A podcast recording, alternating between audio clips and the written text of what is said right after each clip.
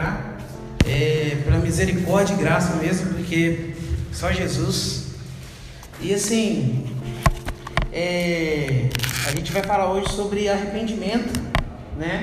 É, o que Deus tem feito no nosso coração, o processo do arrependimento e o que significa arrependimento.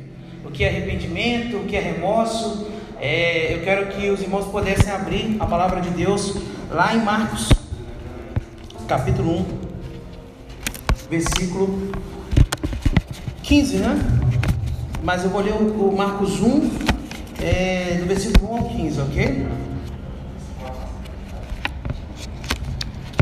Antigamente a gente escutava o barulho da Bíblia, tudo, hoje tudo celular, é de Deus.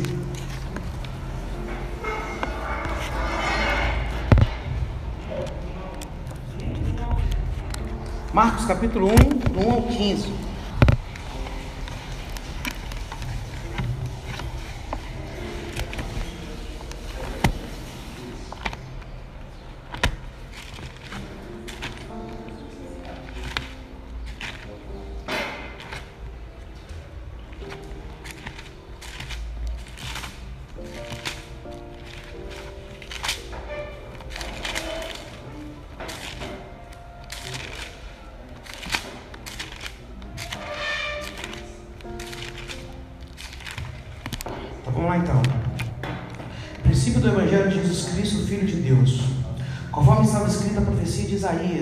Aí envio diante de tua face o mensageiro, o qual pregará o teu caminho, a voz que clama no deserto, preparai o caminho do Senhor, endireitai as suas veredas.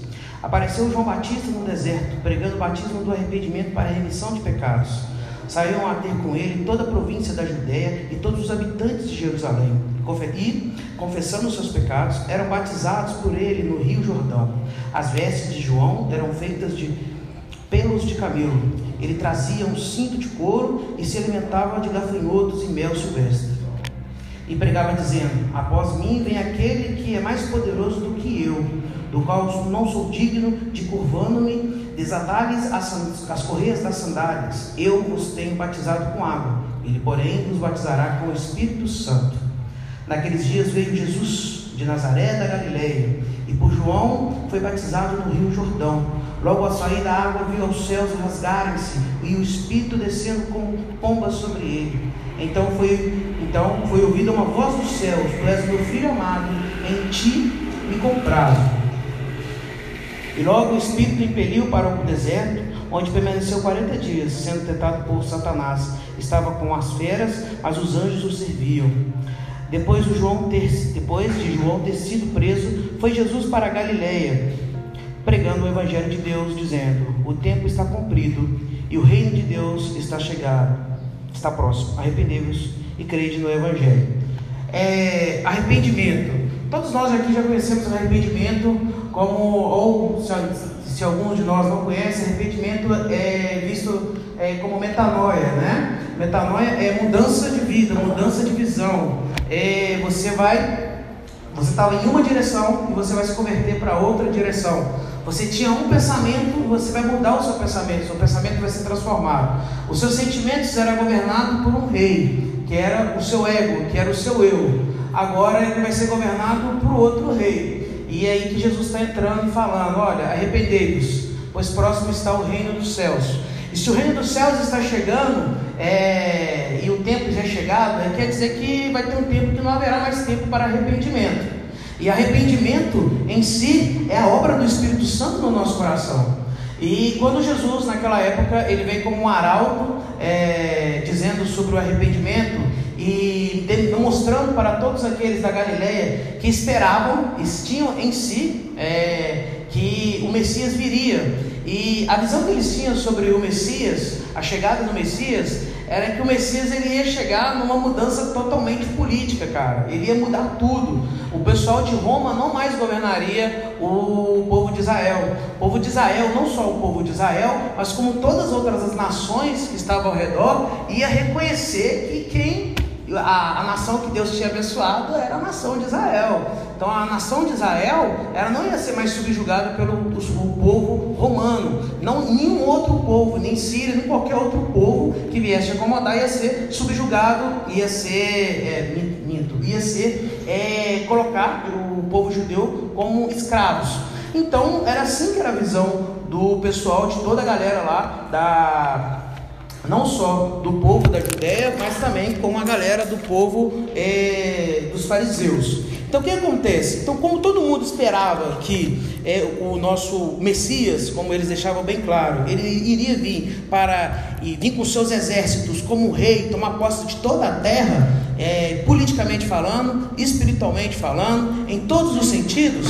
Se você escutasse um homem de Nazaré que nasceu de mulher, é, que não somente nasceu de mulher e que se dizia filho de Deus, e arrependei-vos, pois próximo está chegando o reino do meu Pai, a qual na época não tinha essa perspectiva de que Deus, o Deus de Israel, principalmente entre os fariseus, os saduceus, os príncipes é, do sacerdócio, não tinha essa visão de que Deus era o Pai, mas sim de que Deus era Deus.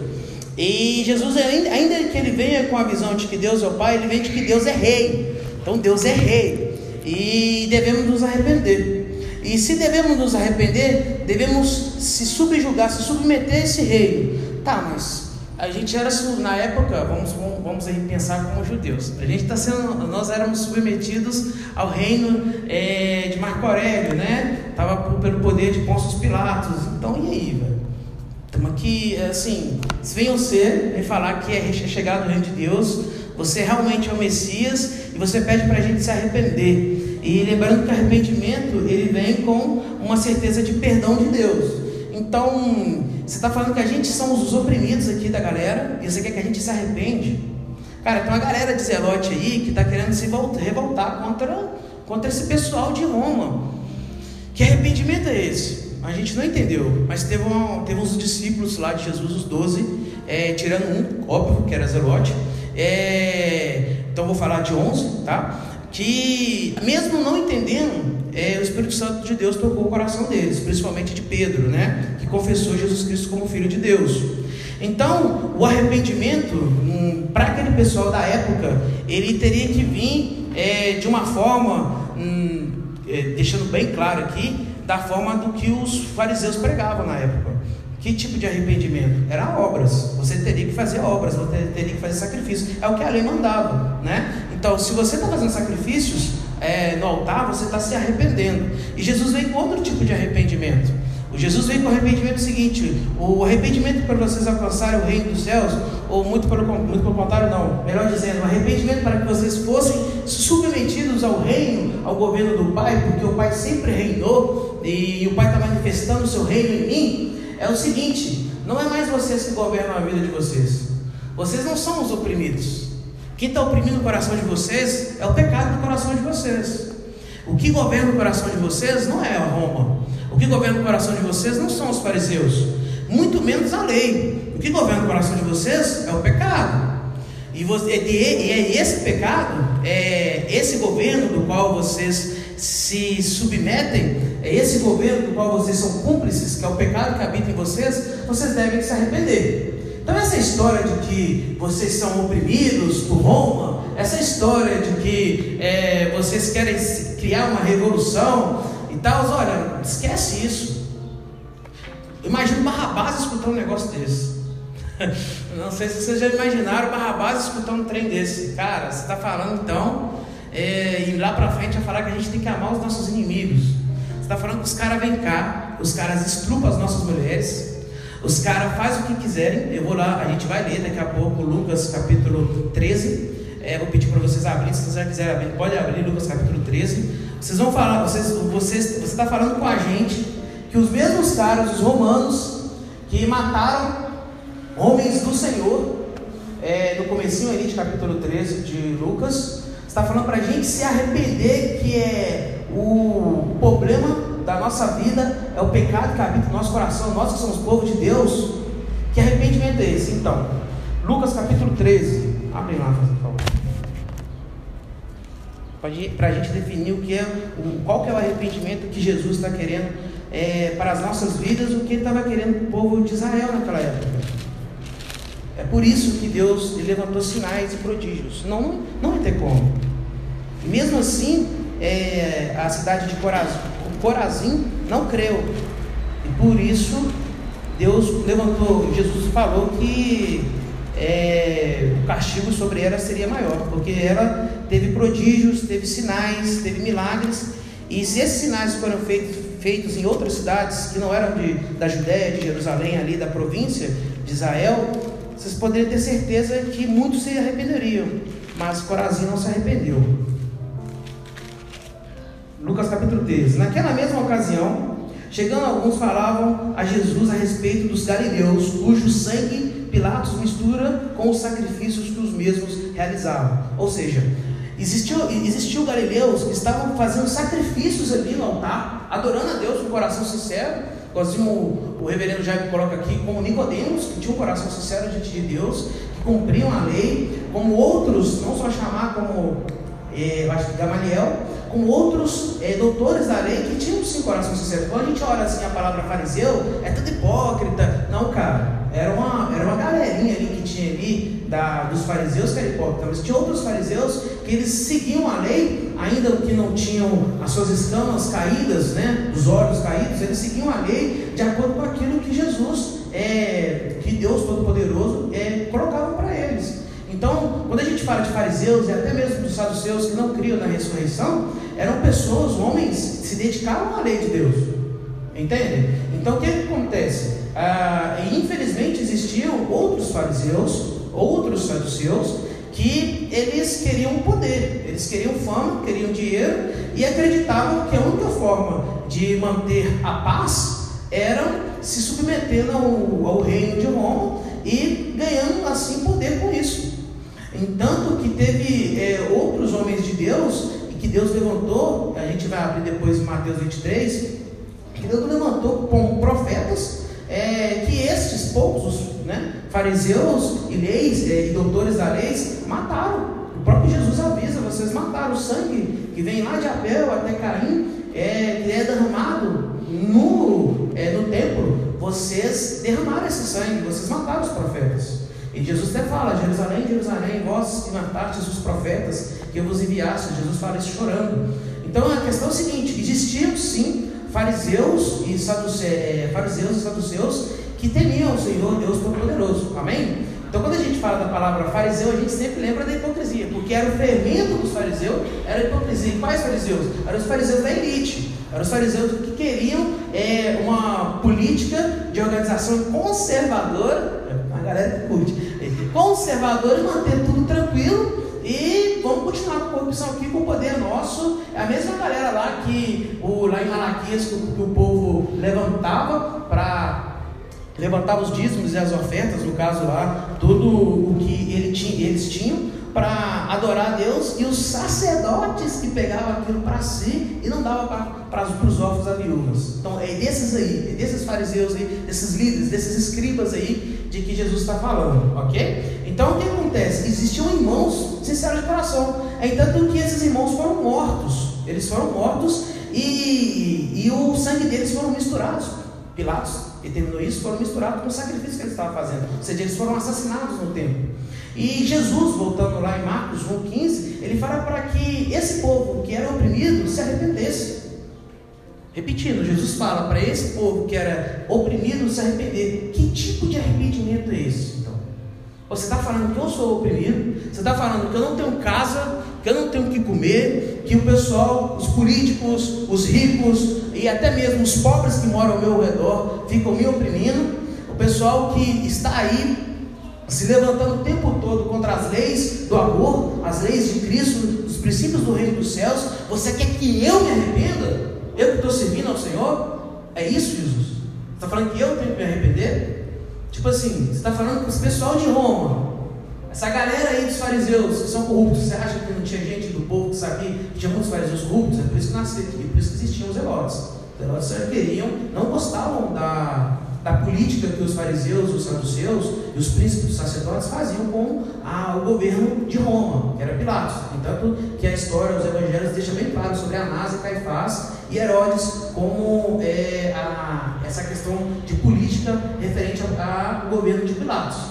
E você, Jesus, fala que é nós que, tá, que tem algo de errado em nossos corações? É sério? É você, é você chegar lá no Morro das Pedras e falar assim, é, olha, o problema aí não é o Bolsonaro não, o problema aí não é o Lula não, o problema aí não tem nada a ver com esse pessoal aí, da galera da elite aí que está é, fazendo essa opressão no coração de vocês aí não, que está fazendo com que vocês fiquem sem comer, sem beber, sem vestir não, o problema de vocês aí é o coração de vocês. Então, você está me zoando, eu sou, eu sou da raça negra, sou negro, eu não tenho condição, não, nem segundo grau eu tenho, e eu estou falando isso porque a gente já pregou o Evangelho, e eu particularmente preguei, levei o Evangelho nos morros, nos morros, nos morros, nos morros. Então o que acontece? Mano, os irmãos, assim, na real mesmo, eles, eles, eles têm para si, todos os oprimidos têm para si, olha, vai chegar uma galera aqui que vai resolver nosso problema. É assim. Entanto que a maioria deles espera você limpar a casa deles. Entende isso? O que, que isso tem a ver com o arrependimento que Jesus está falando? Não, aqui é, é o seguinte, realmente, hum, vai, vir, vai vir sim uma pessoa que vai limpar a, sua, a casa de vocês, que vai colocar tudo em ordem. É necessário que vocês arrependam. É necessário que vocês se rendam-se a essa pessoa. É o, o auxiliador, o, o, o consolador, o Espírito Santo. Ele realmente vai levar vocês ao verdadeiro arrependimento. Não entende? Então, essa visão que vocês têm de oprimidos e de que os outros são os opressores, independente da classe social deles, independente do poder é, armamentista que eles têm, esquece isso. É, foca em mim e no meu pai. Foca em mim no meu pai, porque eu e o meu pai, é, nós somos um e a gente vai enviar o Espírito Consolador. Ele vai limpar o coração de vocês. Vocês vão entender que é o seguinte: que ah, quando vocês se arrependerem, vocês vão entender que todas as coisas que acontecem é, está sob o controle do meu Pai. Ele é o Rei, sempre foi. Está sendo manifestado em mim. Arrependam-se os vossos corações. Arrependam-se, porque é chegado o reino dos céus. Arrependam-se, porque hoje é tempo de arrepender. O dia de hoje é tempo de arrepender. Quando a gente faz o ato penitencial, o qual o pregador hoje não participou, misericórdia, a gente faz o ato penitencial, a gente faz os devocionais, tudo é convertido ao arrependimento dos nossos pecados, a transformação do nosso coração. Irmãos, o problema não é o seu, o seu colega do seu trabalho. Irmãos, o problema não é a sua família que não aceita o seu namoro, que não aceita a profissão que você escolheu. Não é esse o problema. Isso é só consequências dos problemas, dos pecados dos seres humanos por devido ao coração do ser humano. Porque o que está no coração do ser humano? Marcos, capítulo 7, versículo 21. Não precisa de abrir, não. É, o pessoal estava muito preocupado, os fariseus estavam muito preocupados ali com é, as tradições e tudo, e Jesus deixou bem claro: olha, o que contamina o ser humano não é o que entra, é o que sai. E o que, que sai do coração do ser humano? É homicídio, é lascívia, prostituição. Ele faz uma lista enorme. Esse é o nosso coração. Das mais enganosas de todas as coisas, Ezequiel, é o que? É o coração do homem. Então, esse coração, ele está sendo governado por quem? É a pergunta que eu faço para vocês hoje. E vocês têm que se arrepender. Ele está sendo governado pelo antropocentrismo, acho que é isso mesmo a palavra, é, ou seja, o ser humano no centro. dos pecados que eu cometi, eu até comentei com o reverendo, sempre quando a gente está lutando contra o pecado, e eu confesso para vocês que não é igualzinho em Hebreus capítulo 12, versículo 4, porque em Hebreus capítulo 12, versículo 4, fala que o, o apóstolo Paulo, ele lutou contra o pecado, ele, ele vou falar o apóstolo Paulo, né? Vou falar bem certinho. O escritor de Hebreus, né? O escritor de Hebreus ele deixa bem claro o seguinte: olha, eh, vocês devem lutar contra o pecado até suarem sangue. Oh, mano, eu nunca lutei contra o pecado até suar sangue. Nunca. E por que a gente luta contra o pecado? Primeiramente, a gente tem que se arrepender, se render ao Rei dos Reis. E por segundo, aceitar esse perdão dele. E por terceiro, amar-lo. É por amor que a gente luta contra o pecado. Na verdade, quando é revelado o amor de Deus em Jesus Cristo, é, a gente se arrepende. Quando a gente começa a se conscientizar desse reino, que sempre foi rei, Deus que sempre foi rei, e é revelado em Cristo, e vai vir em seu trono de glória, é Deus se manifestando sobre todas as criaturas em Cristo Jesus, porque nele nos movemos, como está lá em Colossenses, se nele existimos. Então a gente devemos nos arrepender. E o que é esse arrependimento? Que é a pergunta. O arrependimento, ele é sim a obra do Espírito Santo no nosso coração. Porque aquele que nos que nos convence do pecado, da justiça e do juízo, né, mosca? Aquele que nos convence do pecado, da justiça e do juízo é o Espírito de Deus no nosso coração. Ele que nos faz nos render todos os dias da nossa vida ao Senhor. É Ele que nos auxilia a amar a Deus, a lutar contra o pecado e a amar o nosso próximo. É Ele que nos auxilia a gente se lembrar e nos conscientizar de que devemos usar máscara no acampamento, Deus. É Ele que nos auxilia a nos lembrar que não devemos ter contenda entre os irmãos. É Ele que nos auxilia e nos lembra através da palavra, porque a palavra de Deus é escrituras sagradas e ela é inspirada por Deus, pelo Santo Espírito de Deus, que devemos ser submissos aos nossos líderes, que não devemos falar mal dos nossos líderes, dos nossos bispos, é, por trás, que nós devemos chegar no nosso reverendo e confessar para ele: olha, eu não gostei daquilo que foi falado, que foi posicionado pela igreja ou pelos líderes da igreja. Olha, é, eu confesso, irmãos, que isso era um pecado, já me sabe disso, reverendo, que eu faço e, nossa Deus, eu gostava, de misericórdia. Deus tem misericórdia, não orgulho nenhum de falar isso. Para mim, eu até comentei, acho que a Nayara e com os irmãos que estavam no GR lá no acampamento, que confronto, não foi só no GR no acampamento, o último GR, tá? Tava eu, Johnny e Camila. E eu, Johnny, Camila, Nayara e a Verônica, né? É Verônica? Valentina, Valentina, a gatinha lá da, da, da Nayara, do Luca, exatamente. E tipo assim, é, eu confessando os meus pecados lá, é Luca Valentina o nome dela. Eu confessando, preto, preto e branca, velho, ela não dá massa. Eu confessando, confessando meus pecados lá para eles, eu gostava de confronto. Já me sabe, reverendo sabe disso, eu amo confronto.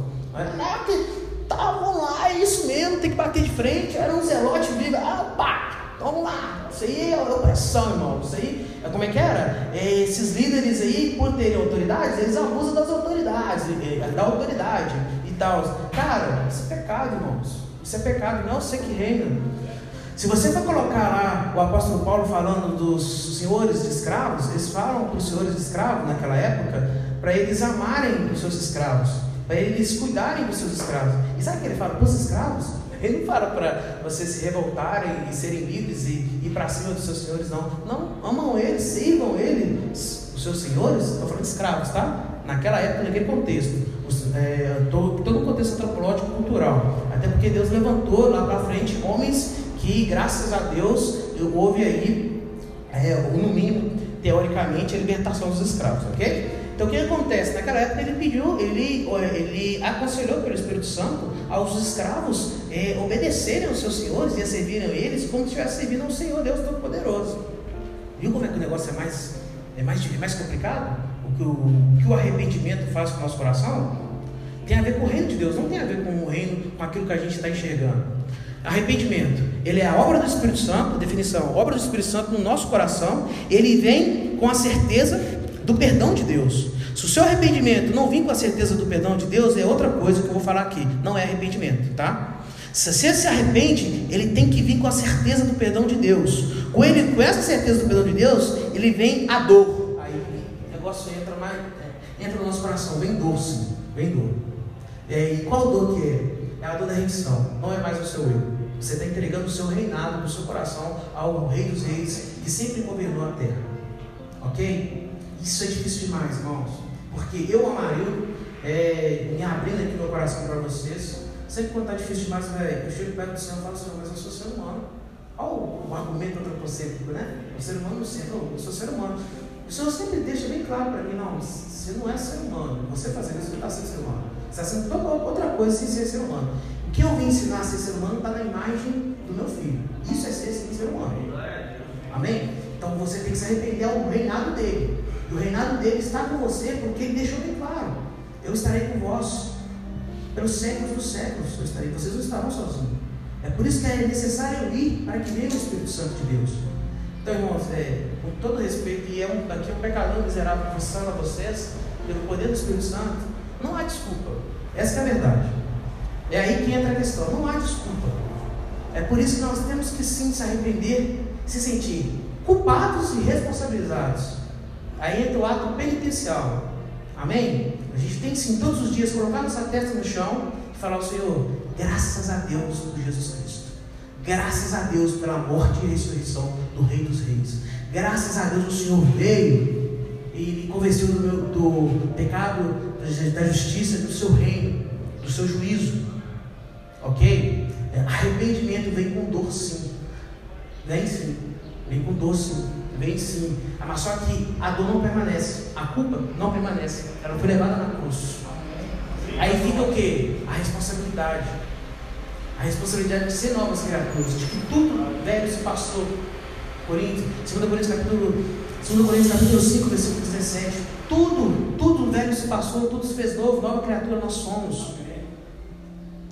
Amém, irmãos? Todo dia, cara, busca o Senhor arrependimento, vivam a vida de arrependimento. Lembrando que arrependimento é obra do Espírito Santo no nosso coração, e ela vem com certeza, vem com perdão de Deus. Irmãos, toma posse do perdão de Deus. Essa é palavra, toma posse. Tenha certeza que Deus te perdoou. Independente do que você fez ontem, do que você fez hoje, arrependa-se, porque o reino de Deus é chegado e é manifestado em Cristo. Por que, que eu vou falar sobre, sobre essa questão de você ter fé na obra redentora de Cristo e crer na graça do Senhor? Ter fé na graça do Senhor, porque isso te dá salvação, não é suas obras mesmo. Por quê? A dor que vem pela mudança de pensamento, porque a gente mudar, a gente está numa direção, cara, eu sou humano, não adianta você mudar, isso dói. Quando a luz ela vem se transparecer nas trevas, isso dói os nossos olhos, as escamas são caídas. Amém? Então o que acontece? Arrependimento, a dor da mudança de pensamento. E é, e é quando Deus vem mexendo no nosso caráter, porque Ele também mexe no nosso caráter, Ele transforma o nosso caráter. Nós, nós temos um caráter caído. Temos um caráter caído. Por nós mesmos é igual a Adão, somos filhos de Adão. A culpa é do governo, do senador, do deputado, a culpa é da minha mãe, do meu pai, a culpa é do sistema opressor, a culpa é de tudo que tiver ao meu redor. É esses que são culpados. Eu não tenho culpa nenhuma. É, esse, é isso aí não, não é chamar a responsabilidade. Não é entregar o seu governo a Deus todo Pai, todo poderoso. Eles têm parcela de culpa? Tem sim, tá irmãos? Tem, tem muita.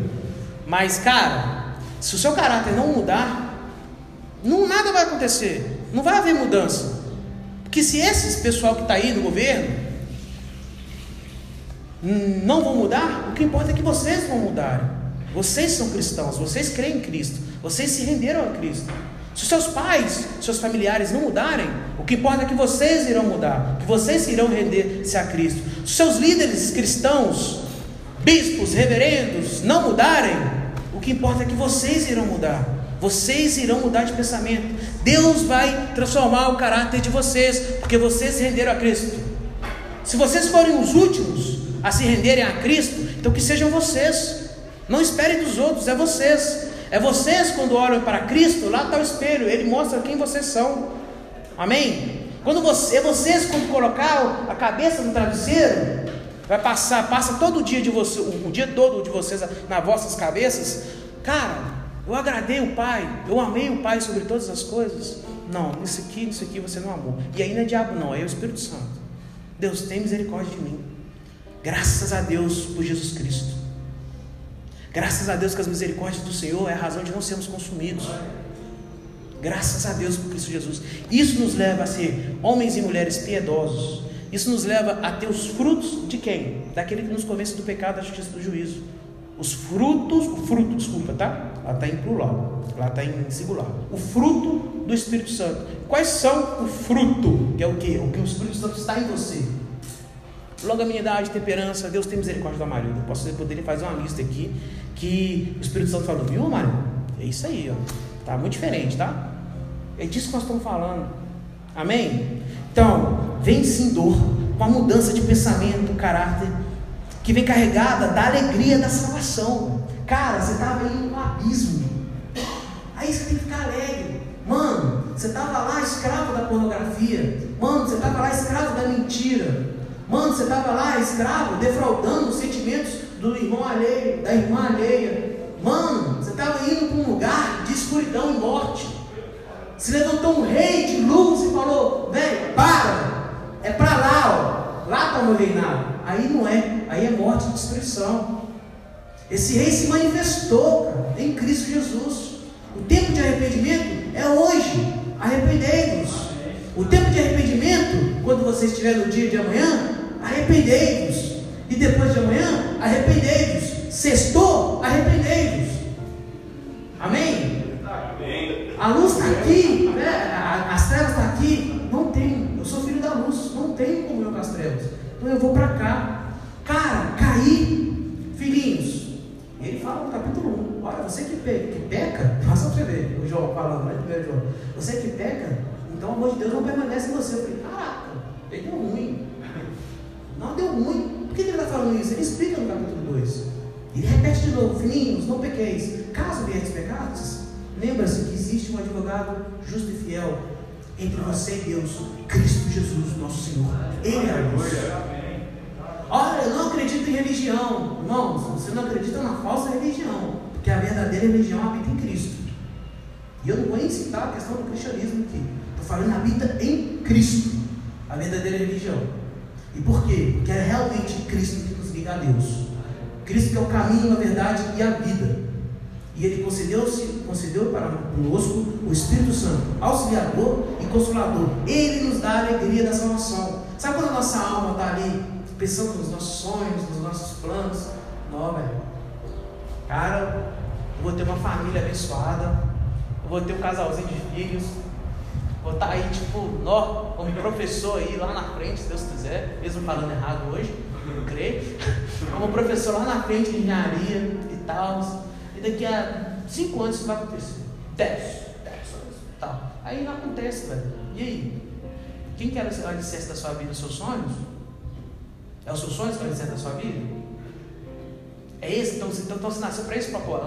O propósito da sua vida é isso. Não é sério? Mano, esse é o reinado seu. Não estou falando que você não deva sonhar e não possa sonhar. Muito pelo contrário, sonho. Mas sonhe, sonhe muito. E coloque aos pés do Senhor. Porque a verdadeira fé não é que Deus vai, vai cumprir com os seus sonhos. A verdadeira fé é você acreditar que Ele possa, sim, é, dar ultimato nos seus sonhos. Ele possa, que Ele possa, mas que se Ele não fizer, Ele vai continuar sendo rei. Amém? Então, arrepender é assim, você se converter do seu coração. Arrepender não é somente você confessar os seus pecados, não é. Arrepender, ele vem com a alegria da salvação. E o que, que a alegria da salvação é, move o nosso coração, move a nossa alma a fazer? Além de se alegrar no Senhor. É, cara, por eu me alegrar no Senhor, por eu amar o Senhor, por tudo que Ele fez por mim, eu não só vou confessar os meus pecados, eu vou lutar pelo poder do amor que habita em mim contra os pecados para amar esse rei. Porque o foco do cristão não é lutar contra o pecado. Repetindo, o foco do cristão não é lutar contra o pecado. O foco do cristão é amar a Deus sobre todas as coisas. Aí sim, como consequência, a gente luta pelo pecado. Porque a partir do momento que você passa a lutar contra o pecado, sem o amor de Deus, você vai ser, cara, tipo um amarildo que pregava na praça. Até o Talibã olhava o amarildo pregando, esse cara está exagerando. Sério? Esse cara aí está exagerando. E aqui eu não estou falando dos muçulmanos, tá? Estou falando de um grupo radical chamado Talibã, vocês provavelmente devem conhecer. Então, tipo assim, os caras vinham pregando na praça, cara, esse cara aí tem que ser muçulmano, esse cara é nosso. Muçulmano, desculpa, esse cara não tem perdão. Esse cara aí tem que ser do Talibã, entendeu? Ou então, sabe, aí os professores de história que gostam, né? Não sei o reverendo. Mas se a Santa Inquisição me visse pregando, cara, cara, esse cara tem que ser assumido, tem que pegar as bruxas lá. Entende o que eu estou falando? Se alguns religiosos cristãos, que se dizem cristãos, é, não vou citar nomes aqui, visse eu pregando, velho, esse cara aí é o cara, como acontecia. Cara, não tem nada a ver com o Evangelho. E disso aqui, eu estou falando para vocês que eu não estou querendo que, ah, não, não existe ira de Deus. Não, pelo contrário, tá, irmãos? A ira de Deus está aí. E a gente vai chegar nela aqui que eu vou falar. Então, continuando. Não, continuando, já passou 34, tá? Fica tranquilo. Porque, continuando. É, arrepender não é somente confessar, mas também abandonar os seus pecados e fugir deles. Primeiro, a gente aprendeu o que é arrependimento. Tem dor, tem consolação e tem perdão de Deus. É por isso que a gente foge dos nossos pecados. Amém? Qualquer homem que pode ser mais pervertido, todo homem mais pervertido, quando falo do homem, homem e mulher, tá, gente? E perversão não olha só pelo lado sexual, não, tá? Eu, muitas pessoas que matam, eu, eu já vi, não é querendo pagar de coitado, mas já vi o ser humano matando o outro, aquela coisa toda. Você vê perversão mesmo na, na, na, parada, entende? Você vê crueldade, você vê covardia, você vê, entanto que muitos que falam, que comentavam comigo, ah, não, isso é disposição. Tá um cara tipo que nem o, o, o Vinuto ali, é, que está refletindo na palavra, vou pensar assim, que não esteja dormindo. Tipo assim, o cara, os caras chegavam e metralhavam ele assim, ó. Tipo, deitado ali, a cerveja assim, ele de cabeça baixa, assim, os caras chegavam por trás e metralhavam o cara. Isso é uma perversão, covardia. Todo homem, mesmo ele pervertido, covarde, mesmo ele homicida, mesmo ele todo podre, um homem mais podre do mundo. Mas mesmo esse que se arrepender e crer no Evangelho, velho, cara, teve uma época que a igreja evangélica, eu vi isso um homem de Deus falando isso uma vez, eu acho que depois eu vi o, reverendo Jaime falando, e tem um livro do Robson Cavalcante que eu li, época foi até, o Jaime comentou, sobre Política e Fé, se não me engano, e eu estava começando a ler, não terminei, e ele, ele comenta uma parte lá, fala o seguinte, antigamente, as igrejas evangélicas, depois eu fui para atrás, é verdade. As igrejas evangélicas, para elas, não, esse, essa frase de bandido bom, bandido morto, não existia para igreja evangélica, não. Isso é mentira. Porque isso não tem nada a ver com o evangelho. As, as igrejas evangélicas, elas criam mesmo, elas entravam dentro dos presídios, pregando, crendo que o homicida ia converter, o cara mais ruim, que já tinha matado um Pedrinho, um matador, vocês já ouviram falar da história do Pedrinho Matador, ele se converteria mesmo, cara. Porque eles sabiam da história de um tal de Saulo de Tarso que matou foi muito cristão, ainda entre as crianças e tal, e que converteu. Ô cara, se um cristão de verdade estivesse pregando para Hitler, estava lá. Não, velho. Olha, você não sabe o que você está fazendo, não. Você tem noção do que você está fazendo. E se eu estou morrendo aqui agora é porque é a autoridade de Deus. Esse poder que você tem sobre a minha vida é de Deus. Porque Deus quer que eu fale do Evangelho para você, irmão. E ia mesmo. Eu já vi histórias aí, o irmão Arley que me conta, de que na época o irmão Ronaldo também, que já faleceu, ele foi para a glória, ele escuta que o rapaz, ele era traficante, matava, arrependeu. E começou a pregar na praça, começou a pregar no evangelho e tal, e foi pregar na favela. Os caras chegou, vai, né, aqui você tem treta. Ah, não abriu crentinha agora? Não. Ele falou, peraí, só um minuto. Eu preciso que você cinco minutos, não vai vir ninguém para me salvar aqui agora não. E é chegar a minha hora. Mas eu tenho que levar o evangelho para vocês. Ele levou o evangelho, e olha que ele foi, de acordo com um amigo meu, ele foi sobre, ele falou da salvação, soterologia puro, falou da salvação mesmo. Ele levou o evangelho para eles e falou: Não, agora vocês podem. Deixou a Bíblia de lado, se ajoelhou, e o pessoal passou. Vrau, passou e foi com Cristo. E foi para a glória. Então, todo homem, o mais que pervertido que for, e eu estava perdendo isso, graças a Deus que o Senhor colocou, é, em, primeiramente, a igreja americana, âncora, agora estação casa, irmãos como a Priscila, como o reverendo Jaime, irmãos como a irmã Amanda, como a irmã Nayara, como o irmão Lucas, como os outros irmãos que é, eu conheci, para velho, volta para o Evangelho, cara. Você está longe do Evangelho. Entende? Esse negócio aí de que não tem como, ah, velho, tem essas pessoas que têm salvação, não. O crente não acredita nisso, não, velho.